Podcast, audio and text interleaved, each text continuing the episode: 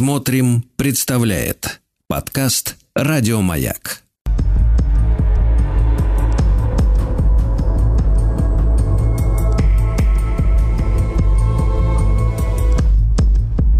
Холодные игры. Дорогие друзья, естественно, Евгений Юрьевич Спицын, историк и публицист в нашем цикле, посвященном истории холодной войны, противостояния Востока и Запада. С нами Евгений Юрьевич. Здравствуйте, доброе утро. Да, да доброе утро.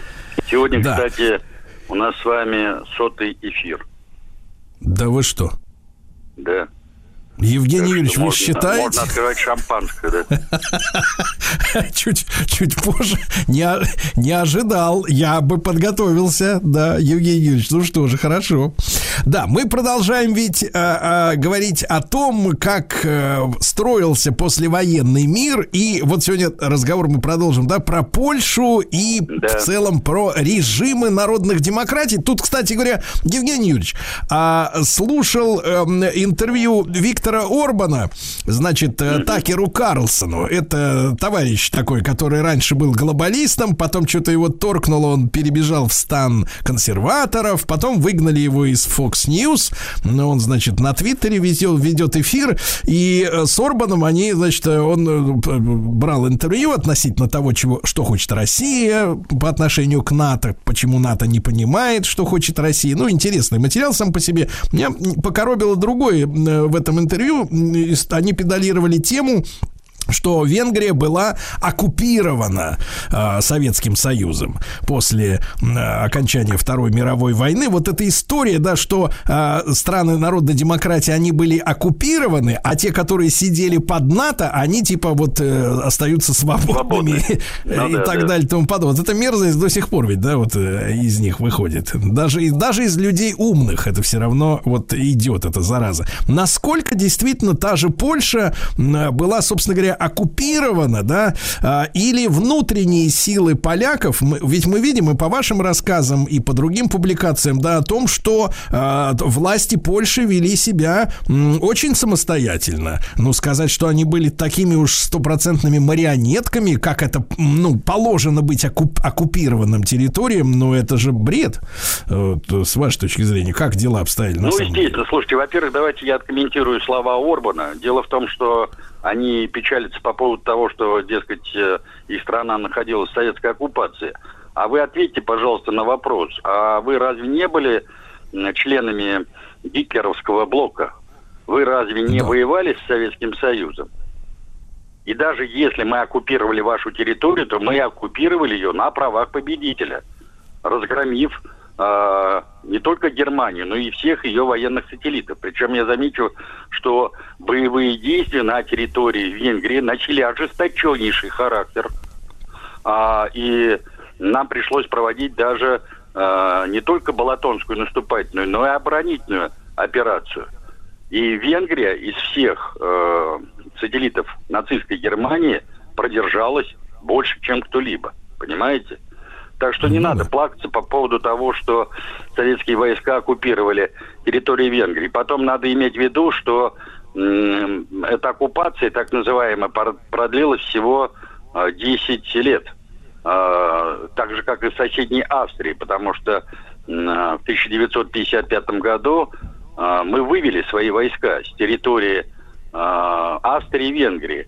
И только потом, когда произошел вот этот печально знаменитый венгерский мятеж фашистских недобитков, мы вынуждены были опять вести наши войска на территорию э, Венгрии, и там была создана южная группа войск.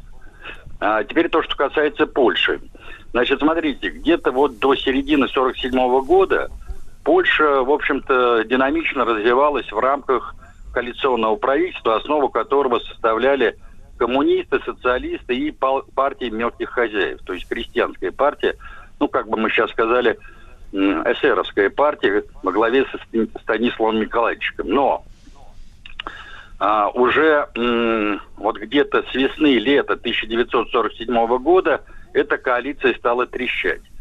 Почему? Я думаю, что во многом это связано с тем, что американцы тогда запустили мульку с планом Маршала, и мы, и страны народных демократий первоначально дали свое согласие на участие в Парижской конференции, но когда мы внимательно ознакомились а, с основными положениями э, американских предложений, то, значит, Москва отозвала свое согласие на участие, что сделали по ее настоятельной просьбе и Варшава, и Прага, и другие страны народных демократий. Почему? Потому что одним из главных требований было изгнание э, из национальных правительств тех стран, которые претендуют на американскую помощь, представителей левых и коммунистических партий. Естественно, ни Варшава, ни Прага не собирались это делать. Уж тем более этого не собиралась э, поддерживать Москва. И вот Евгений, тогда... Ильич, Евгений Ильич, вопрос сразу. Да. А эти партии существовали и благополучно, ну, скажем так, в какой-то межвоенный период тоже. Они не были плодом э, деятельности именно, так сказать, Советского Союза, да? Ну, естественно, конечно. Слушайте, эти партии входили в свое время в Коминтерн. Другое дело, что в 1938 году а, польская коммунистическая партия была распущена, но это отдельная история. А так э, на территории стран и Восточной, и Центральной, и Западной Европы существовали и коммунистические, и социалистические, и социал-демократические партии, и огромное количество разного рода группировок, которые исповедовали разные формы социализма, условно говоря. И в марксистской упаковке, и в троцкистской упаковке. Евгений Ильич, и бог знает а, какой. В таком случае условия плана Маршала это заведомо неприемлемые были условия, они просто и не собирались финансировать советский блок.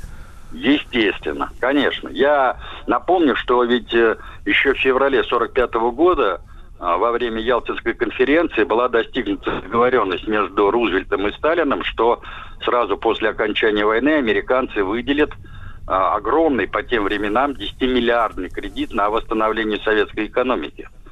Вот. Но как только Рузвельт умер, то о об этой договоренности американцы тут же забыли. Более того, они не только прекратили поставки по ленд-лизу, но и потребовали оплатить а, значит, те поставки по ленд-лизу, которые ну, не были которыми а, Потому что одним из требований а, договора по ленд-лизу было то, что та техника, которая была уничтожена в ходе боевых действий, она не оплачивается – а та техника, которая сохранилась, она должна быть оплачена золотом. Причем они нам выставили огромный счет. Сталин сразу поставил под сомнение сумму э, значит, э, выплат, и поэтому этот вопрос был заморожен на долгие-долгие, даже не годы, а десятилетия. И мы впервые соглашение, кстати, по выплате долгов по ленд подписали только при Брежневе и стали mm-hmm. потихоньку небольшими партиями выплачивать этот долг. Но потом, после принятия а, печально знаменитой поправки Джексона Веника, мы приостановили эти уплаты, и окончательно наш долг перед американцами по Ленд-Лизу был погашен, знаете, в каком году? В 2006. Mm, удивительно. Так что вот таким вот образом, да. Ну, а возвращаясь к Польше, надо сказать, что, значит, э, в 1947 году прошли выборы – а, партия мелких хозяев потерпела сокрушительное поражение. А, ну и в результате она фактически сошла на нет. Мы уже говорили о том, что Станислав Николаевичек запросил политического убежища в США, уехал туда, создал там какую-то марионеточную политическую структуру, которая, в общем-то, никакого влияния на развитие польской ситуации не оказывала. А вот, э, значит, э, правительство в составе коммунистов, социалистов и представителей еще э, двух э, небольших партий, оно продолжало функционировать и существовать. Но вот здесь надо иметь в виду, что э, и в польской коммунистической партии, и, э, значит, в польской социалистической партии были разные группировки, которые исповедовали разные пути строительства социализма. Но если говорить о польской рабочей партии, то там была группировка Болеслава Берута – и Владислава Гомолки. Берут был на тот момент избран а, президентом и председателем Госсовета, то есть был главой государства, а Владислав Гомолка был генеральным секретарем Польской коммунистической или Польской рабочей партии. Вот. Между ними э, довольно сильно искрило. Почему? Дело в том, что э, Гомолка возглавлял такое националистическое, я бы даже сказал, шовинистическое крыло Польской рабочей партии – которая проводила довольно жесткую а, шовинистическую политику по отношению к лицам, к всем лицам не польской национальности. И они ратовали за особый польский путь строительства социализма. А, э, значит, Берут и его группировка, прежде всего Якуб Берман и Хиллари Минц, они выступали за то, чтобы строить социализм по советской, сталинской модели. А, плюс э, в партии социалистов было три группировки. Это так называемые леваки – а, дальше это центристы и правые. А, ну, вверх там взяли центристы во главе с Осупкой Моравским и Таранкевичем, а, которые говорили о том, что да, мы готовы пойти на объединение в одну партию, но только не сразу, не сейчас. То есть этот процесс должен занять определенное э, период времени, поэтому подстегивать его не надо. Москва наблюдала за этой... Да, Евгений а, да, вопрос да. такой. Вопрос такой. А у нас, у нашего руководства, у Сталина, у Иосифа Виссарионовича, не было э, такого, э, ну, скажем так, э, мнения, что нужно создать некую программу единую для всех стран нашей, так сказать, зоны внимания, скажем так, да, по их переводу с капиталистических на основе советского опыта, да, уже Советской России на социалистические, то есть какого-то единого подхода, а, чтобы они не экспериментировали каждый там в своей вот этой тарелке маленькой, да, и не делали ошибок, потому что мы с вами говорили о том, что Польша, например, да, которая не пошла по пути создания колхозов, как у нас, да, они их, их лихорадило, грубо говоря, все время э, пребывания в советском блоке от продовольственных кризисов, потому что фермеры это утопия, они не способны эти мелкие фермеры накормить даже такую, ну относительно небольшую страну, как Польша. Вот э, у нас не вызревало вот этого такого своего, как говорится, грубо говоря, в кавычках плана не Маршала, а плана Сталина э, по интеграции всех этих стран в единый такой советский блок по общему какому-то стандарту?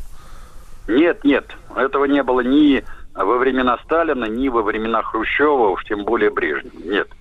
А, тем более я напомню, что Сталин был диалектик, то есть настоящий марксист. И он говорил о том, что каждая страна пойдет своим путем в строительстве социализма с учетом национальной специфики и готовности каждой из стран строительству социализма. Ну, сравните, например, То есть, то есть Евгений Юрьевич, я можно закреплю, закреплю эту мысль? То есть в то время, когда американцы, используя вот это полурелигиозный уже, я так понимаю, термин демократия, да, демокраси, да. что все должно быть построено по их принципу. Парламент, партии, грызня, э, так сказать, и так далее, Кока-Кола, бургеры, и вот э, и для них национальные различия не имеют значения, да, у них есть Абсолютно, как бы стандартные, да. вот это, что в Африке, что в России, везде должно быть все, одинаково, демокраси. А Сталин на это не пошел, правильно? То есть он учитывал именно национальную специфику, да, каждого государства. Больше того, он все время подчеркивал, а, если вы посмотрите а, стенограммы его встреч с теми же поляками, там, например, с теми же чехами и так далее, то он всегда подчеркивал, что не надо слепо копировать наш советский опыт. Более того, не надо обострять ситуацию непродуманными действиями тем, чтобы вот этот режим народных демократий, то есть коалиционных правительств, существовал как можно быстрее, э, как можно дольше. Понимаете?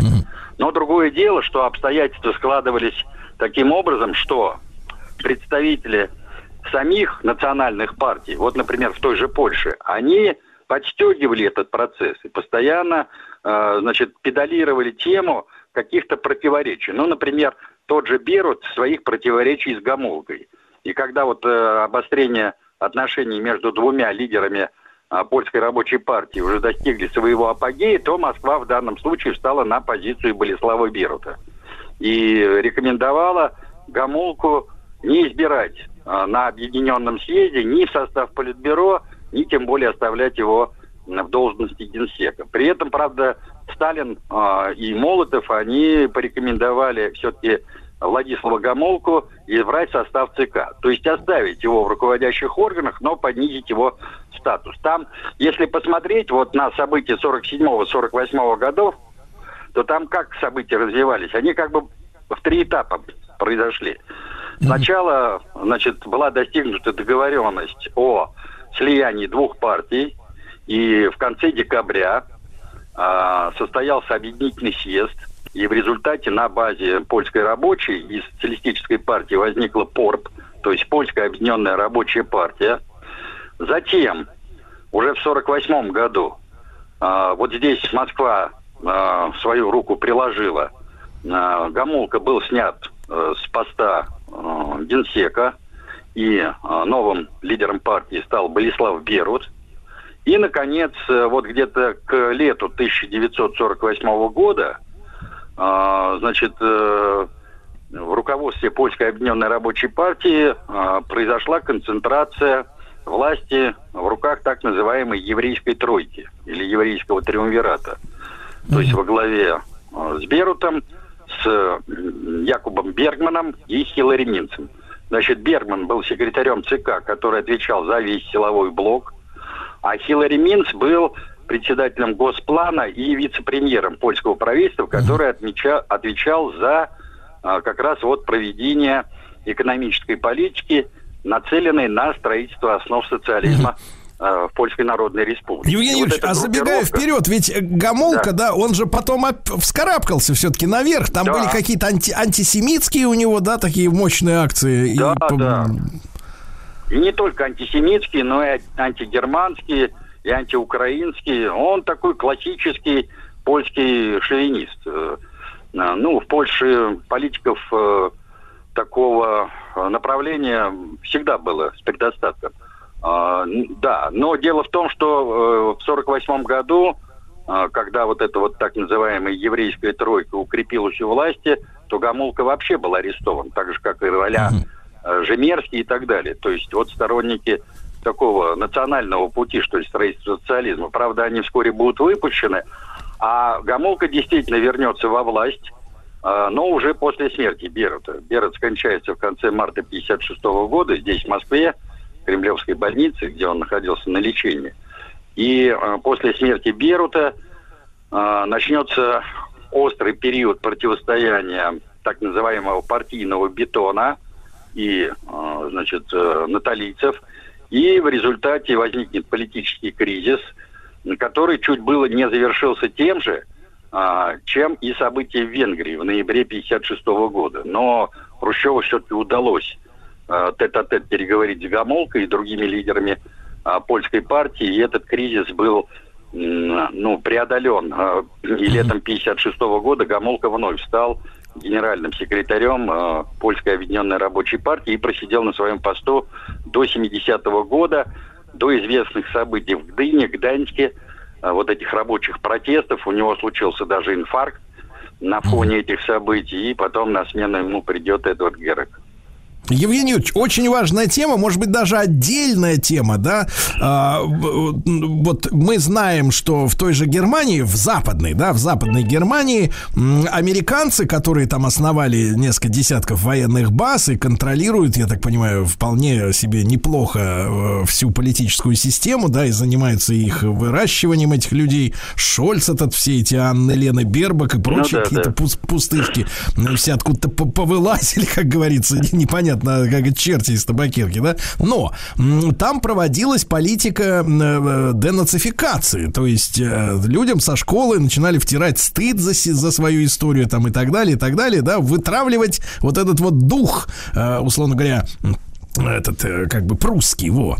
А вот мы проводили какую-то политику вот в этих странах, особенно там та же Венгрия, ну, в, в Польше, наверное, такие были элементы, э, которые, в принципе, лояльны были по отношению к гитлеровской Германии. Мы вычищ... занимались вычищением, или мы, как бы сказать, сделали вид, что, ну, вот они теперь наши, социалистические, давайте будем с ними как-то помягче, да, обходиться. Нет, вы знаете, дело в том, что э, проводили, конечно, прежде всего в ГДР.